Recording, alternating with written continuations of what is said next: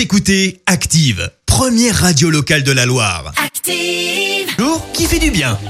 Ce matin, on parle d'une bonne initiative de Burger King. Ouais, bonne action volonté commerciale. Toujours est-il que Burger King offre un kilo de pommes de terre à ses clients qui viennent récupérer leurs commandes sur place. L'initiative a débuté mardi. En tout, Burger King a acheté 200 tonnes de patates aux producteurs des Hauts-de-France. Une initiative qui vise à les soutenir alors que leur stock s'accumule à cause notamment de la fermeture des restaurants. Redonnons la patate aux producteurs français, peut-on lire dans une publicité publiée dans le dernier GDD. Vous aussi prenez une bonne résolution. Continuez à acheter des patates en 2021. Dites oui aux tartiflettes, aux raclettes, aux hachis parmentiers et aux frites maison épurées. Euh, Faites qu'elle soit, euh, faites qu'elle soit bonne cette nouvelle année. La chaîne de fast-food n'en est pas à son coup d'essai en matière de campagne de communication originale. À l'entame du deuxième confinement, Burger King avait appelé les consommateurs à se rendre chez McDo. Une volonté de soutenir toutes les enseignes du secteur, même sa concurrente historique.